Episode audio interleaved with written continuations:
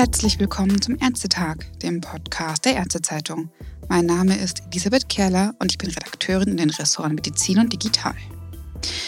Die Weltgesundheitsorganisation hat 2017 Schlangenbisse als vernachlässigte Tropenkrankheit eingestuft.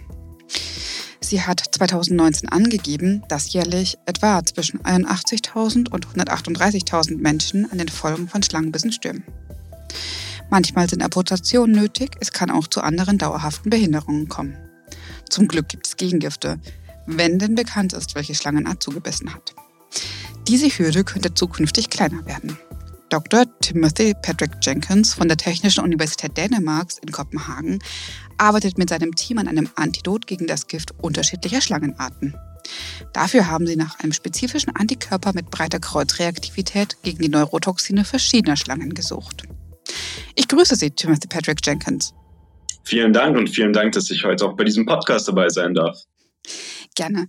Wenn ich die Studie richtig verstanden habe, haben Sie ja in vitro überprüft, ob der Antikörper auch die Neurotoxine bindet, richtig? Bei wie vielen Schlangengiften haben Sie sich das angeschaut? Offiziell in der Studie haben wir uns das Ganze bei fünf verschiedenen Toxinen angeschaut. Im Labor hatten wir noch ein paar andere Daten, aber für die Publikation haben wir die nicht mit involviert in der öffentlichen Studie. Aber wir wissen, dass fünf verschiedene Toxine von fünf verschiedenen Schlangen gebunden und neutralisiert werden von unserem Antikörper. Und das Ganze haben wir dann natürlich noch ein bisschen weiter untersucht in Mäusen. Genau dazu wollte ich jetzt auch kommen. Sie haben ja Mäusen äh, Mischungen aus Gift und Antikörpern verabreicht und zum Vergleich anderen Mäusen Mischungen von Gift und herkömmlichen Antiseren. Was haben Sie so denn herausgefunden? Was wirklich spannend war, ist, dass wir gesehen haben, dass wir mit einem einzigen Antikörper, unserem Top-Antikörper in dieser Studie, erfolgreich waren im Neutralisieren eines kompletten Giftes von einer Kobra. Die Monokelkobra, die auch äh, recht populär ist, äh, indische Kobra nennt man sie auch des Öfteren. Und wir haben gesehen, dass wir mit unserem Antikörper in einem Molarratio von 1 zu 1 von Toxin zu Gift geschafft haben, alle Mäuse zu beschützen vor der Neurotoxizität des Giftes, aber auch vor allen anderen Toxinen in diesem Gift. Genau, mit dem Gift der Monokelkobra haben sie ja auch sogenannte Rescue-Versuche durchgeführt, wo die Mäuse, wie das auch im realen Fall wäre, Schlangengift zuerst bekommen haben und dann so etwa zehn Minuten später den Antikörper bekommen haben. Wozu hat das geführt? Wir haben gesehen, dass wir trotz der verspäteten ähm, Injektion unseres Antikörpers immer noch einen Großteil der Mäuse retten konnten. Der Unterschied war der Zeitpunkt. Das heißt, wir haben zum einen Punkt das Gift injiziert und gleich danach das Gegengift. Mhm. Das hat extrem gut funktioniert. Wir hatten 100% Rettung der Mäuse. Aber wenn wir 10 Minuten gewartet haben, hatten wir nur 50%. Und das ist ein recht interessanter ja, ein recht interessantes Ergebnis.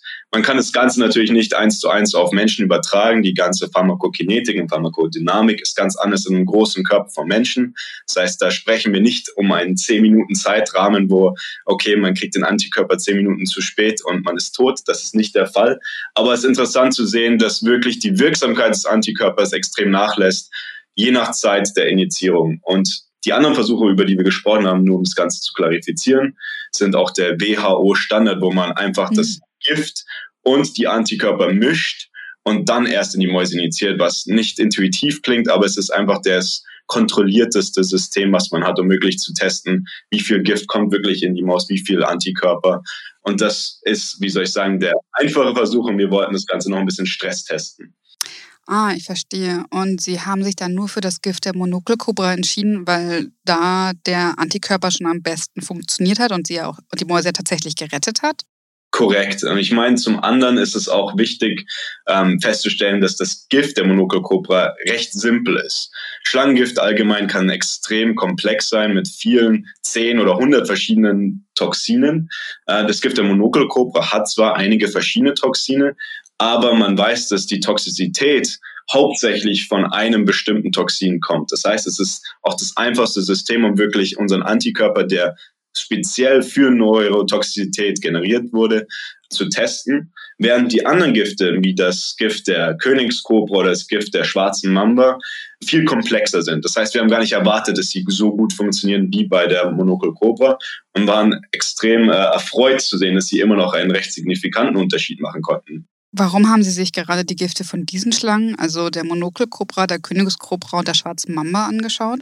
Königskobra und Monokelkobra kommen ja eher aus Süd- und Ost- sowie Südostasien, die schwarze Mamba war ja eher Afrika südlich der Sahara her. Exzellente Frage. Und äh, wir könnten das Ganze recht lange diskutieren, aber ich glaube, das Wichtigste hier ist zu sagen, dass wir mit der Art und Weise, wie wir versuchen, diese Next Generation Antikörper und auch an, äh, Gegengifte zu produzieren, von diesem schlangenzentrischen ähm, Therapiebild und mehr auf äh, weggehen und mehr in ein toxinzentrisches Bild uns bewegen, weil wenn wir uns anschauen, wie derzeitige Gegengifte produziert werden, ist es mhm. extrem mhm. wichtig zu wissen, okay, welche Schlange möchte ich behandeln. Das heißt, normalerweise, man will ein Gegengift, sagen wir mal gegen südafrikanische Giftschlangen produzieren. Mhm. Dann nimmt man diese Schlangen, man lässt sie, äh, man mögt das Gift, man injiziert oder immunisiert ein Produktionstier, wartet, nimmt das Blutplasma, purifiziert das und hat dann sein Gegengift. Das ist ein sehr geografisch lokalisiertes mhm. Produkt und ist sehr nützlich. Hier versuchen wir spezifische Antikörper gegen ganze Gruppen von Toxinen zu produzieren, die wir dann so zusammenstellen können, wie wir wollen für verschiedene Bereiche. Das heißt, obwohl viel verschiedene Toxine existieren, benutzen viele dieser Schlangen, selbst wenn sie geografisch sehr weit voneinander entfernt sind, sehr ähnliche Proteine, sehr ähnliche Toxine. Und deswegen wollten wir zeigen, dass wir diese geografischen Grenzen überschreiten können mit unserer Therapiemethode. Ähm, dass wir versuchen, das Ganze ein bisschen zu ändern und wirklich Cocktails zu machen, die man zusammenstellen kann, je nach Not und je nach Schlangenart, die es in dieser Region gibt. Könnten Sie mir noch mal ein bisschen mehr erklären, wie ich dann gezielt meinen Cocktail zusammenstelle für zum Beispiel Schlangenbisse in Afrika südlich der Sahara? Gerne. Man schaut sich am besten an, wie sind diese Gift, die Gifte der Schlangen in der Region, in der man Interesse hat, zusammengestellt. Was für Toxine findet man? Das mhm. Gute an der alten Methode ist, dass man keinerlei Hintergrundwissen wirklich haben muss. Man nimmt die Gifte und das Tier oder das Immunsystem von dem Produktionstier übernimmt den Rest. Das heißt, man hofft einfach, das Immunsystem findet gute Antikörper gegen die wichtigsten Gifte. Wir versuchen das Ganze ein bisschen mehr bottom-up zu gestalten, mhm versuchen, das, die ganze Thematik zu verstehen, die Toxine zu verstehen. Und was man sehen kann, ist, dass zum Beispiel diese zwei Hauptgiftschlangengruppen, die man hat, die Elapiden, wozu mhm. Cobras und die äh, schwarze Mamba gehören, haben sehr ähnliche Gifte. Das heißt, sie haben viele Neurotoxine, viele kleine Toxine, die mhm. das System angreifen. Das heißt, wenn wir ein Schlangengegengift für, sagen wir, Südafrika produzieren wollen, mithilfe unserer Methode, würde ich sagen, wir machen eins für die Elapiden und mhm. eins für die Vipern. Die Vipern sind sowas wie Klapperschlangen und die haben ganz andere Toxine, aber in sich sehr ähnliche. Das heißt, wir können uns dann anschauen, was sind die wichtigsten Toxine in diesen Giften und dann einige verschiedene Antikörper entwickeln, die diese Toxine neutralisieren. Und das Schöne an dem Ganzen ist, dass viele dieser Toxine über die, sagen wir, sechs verschiedenen Viperarten oder so, die es in Südafrika gibt, sehr ähnlich sind. Das heißt, genauso wie in unserer Studie könnten wir einen Antikörper finden, der sechs verschiedene ähnliche Toxine in diesen Vipern neutralisiert. Und das, so können wir langsam zusammenstellen, wenn wir einen gegen die Proteingruppe von den langen Neurotoxinen, die wir hier in dieser Studie untersucht haben, haben, perfekt. Dann brauchen wir vielleicht noch einen gegen Zytotoxine, einen gegen blutungserregende Toxine. Und wenn wir einfach diese kreuzreaktiven Antikörper haben, dann können wir langsam diese Cocktails zusammenstellen. Das heißt, Sie suchen eigentlich nicht einen Antikörper, der quasi alle Schlangengifte abdeckt, sondern meinen wirklich eine Mischung von verschiedenen Antikörpern, die dann jeweils unterschiedliche Schlangengiftgruppen in Anführungszeichen abdecken. Korrekt, genau. Wir versuchen nämlich so wenig wie möglich Antikörper für so viele Toxine wie möglich zu haben. Und der Grund dafür ist nicht unbedingt, dass es technologisch einfacher ist oder schneller ist.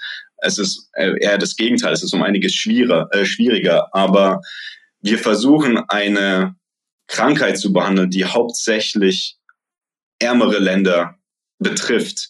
Und das bedeutet, dass wir versuchen, ein Produkt zu entwickeln, was wirklich kosteneffizient ist. Und desto mehr Antikörper wir im Endprodukt haben, die auch produziert werden müssen, desto kostenspieler wird das Ganze. Wir versuchen wirklich die Technologie ähm, die teure Technologie hier in der Universität zu entwickeln, damit das Endprodukt so billig wie möglich sein kann, damit die Leute, die es am meisten brauchen, sich es auch leisten können. Das heißt, Sie bauen jetzt gerade an einem Baukasten für Antikörper, die dann Schlangengifte abdecken können. Verstehe ich das richtig? Korrekt, das ist eine sehr gute Analogie. Sie haben jetzt schon die Leute angesprochen, für die Sie das ja auch machen wollen. Was schätzen Sie ein, wie lange dauert es noch, bis wir diese Mischung für Schlangengifte haben und benutzen können?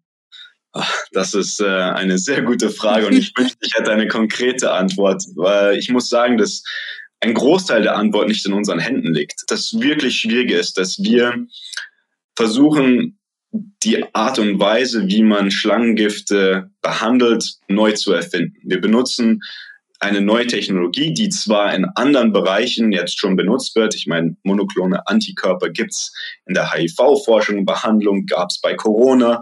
Aber es ist das erste Mal, dass wir sie für Schlangengifte oder zur Behandlung von Schlangengiften benutzen wollen. Das heißt, wir müssen sehen, wie wir regulatorisch durch die FDA oder die EMA durchkommen, um zu sehen, okay, wie viel müssen wir eigentlich beweisen? Wie viel, wie ist es, wenn wir zehn verschiedene Antikörper haben? Müssen wir alle zehn einzeln untersuchen und ähm, klinische Studien für jeden einzeln durchführen oder können wir das Ganze als einen Cocktail behandeln? Und diese Fragen werden das Endresultat der Zeit schwer beeinflussen. Optimistisch würde ich sagen, dass wir innerhalb der nächsten fünf Jahre das erste Produkt auf dem Markt sehen könnten. Es kommt ein bisschen darauf an. Es kann sein, dass es ähm, kein, wie soll ich sagen, globales Produkt ist, was 20 verschiedene Schlangen behandelt, aber eher etwas Simpleres, wo man vielleicht nur ein oder zwei Toxine behandeln muss. Aber ich hoffe wirklich und ich glaube auch, dass wir in den nächsten fünf Jahren zumindest sehr viel näher an diesem Endprodukt sein werden, wenn es nicht schon auf dem Markt sein könnte.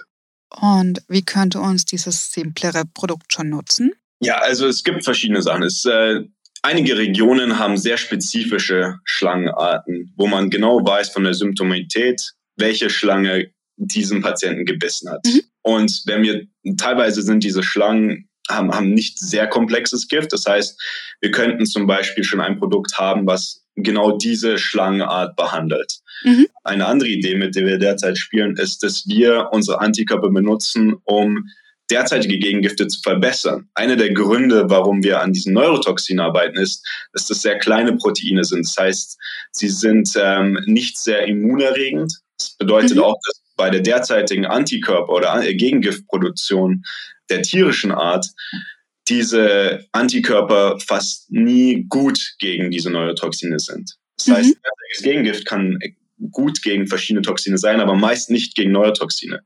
Das heißt, wir können auch unsere Antikörper benutzen, um derzeitige Produkte zu verbessern. Mhm. Würden Sie kurz umreißen, wie Sie vorgegangen sind, um den Antikörper zu finden, von dem Sie in der Studie hauptsächlich geschrieben haben?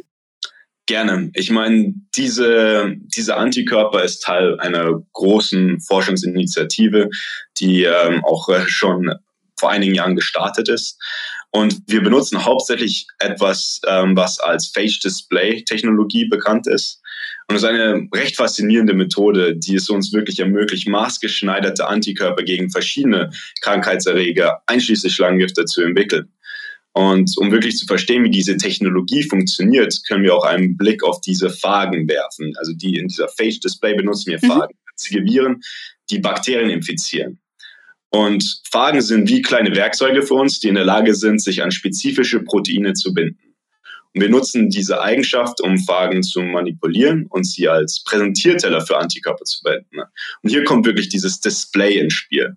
Mhm. Einem Phage-Display-Experiment können wir eine Vielzahl von Antikörperkandidaten in eine große sogenannte Antikörperbibliothek von Phagen einführen und jeder dieser Phage trägt eine andere Version des Antikörpers an seiner Oberfläche. Das heißt, wir haben jetzt Millionen, Milliarden verschiedene Antikörper, die an diese Phagen, diese Viren gebunden sind. Und wenn wir nun die Phagen mit dem Zielprotein, also in unserem Fall ein Toxin, in Kontakt bringen, binden nur die Phagen, die einen passenden Antikörper tragen, fest an das Gift. Die anderen können wir dann entfernen, wegspülen und können dann diese Phagen benutzen, um Bakterien zu infizieren. Die wachsen dann und das können wir in mehreren Runden machen, wo wir immer weniger Toxine haben oder bestimmte Bedingungen schwerer machen für die Bindung, um wirklich den besten Antikörper zu finden. Wir können auch die Toxine in diesen verschiedenen Runden ändern, so dass wir mehr Kreuzreaktivität sehen. Und genau das haben wir auch benutzt. Und das ist wirklich so das Krux der Labortechnologie für uns. Und dann vielen Dank für Ihre Erklärungen. Was sind Ihre nächsten Schritte in der Forschung zum Baukasten? Persönlich bin ich äh, mehr und mehr mit der KI-Forschung im Antikörperbereich äh, involviert.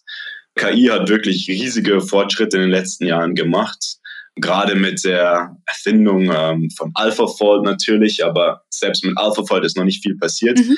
Aber wirklich innerhalb des letzten Jahres haben einige Entwicklungen, die wirklich komplett aus anderen Bereichen kommen, spezifisch auch der Text-to-Text-Generation, also ChatGPT, aber auch der generativen Bildentwicklung, sowas wie Stable Diffusion, wirklich einen großen Schritt gemacht in der Antikörperforschung.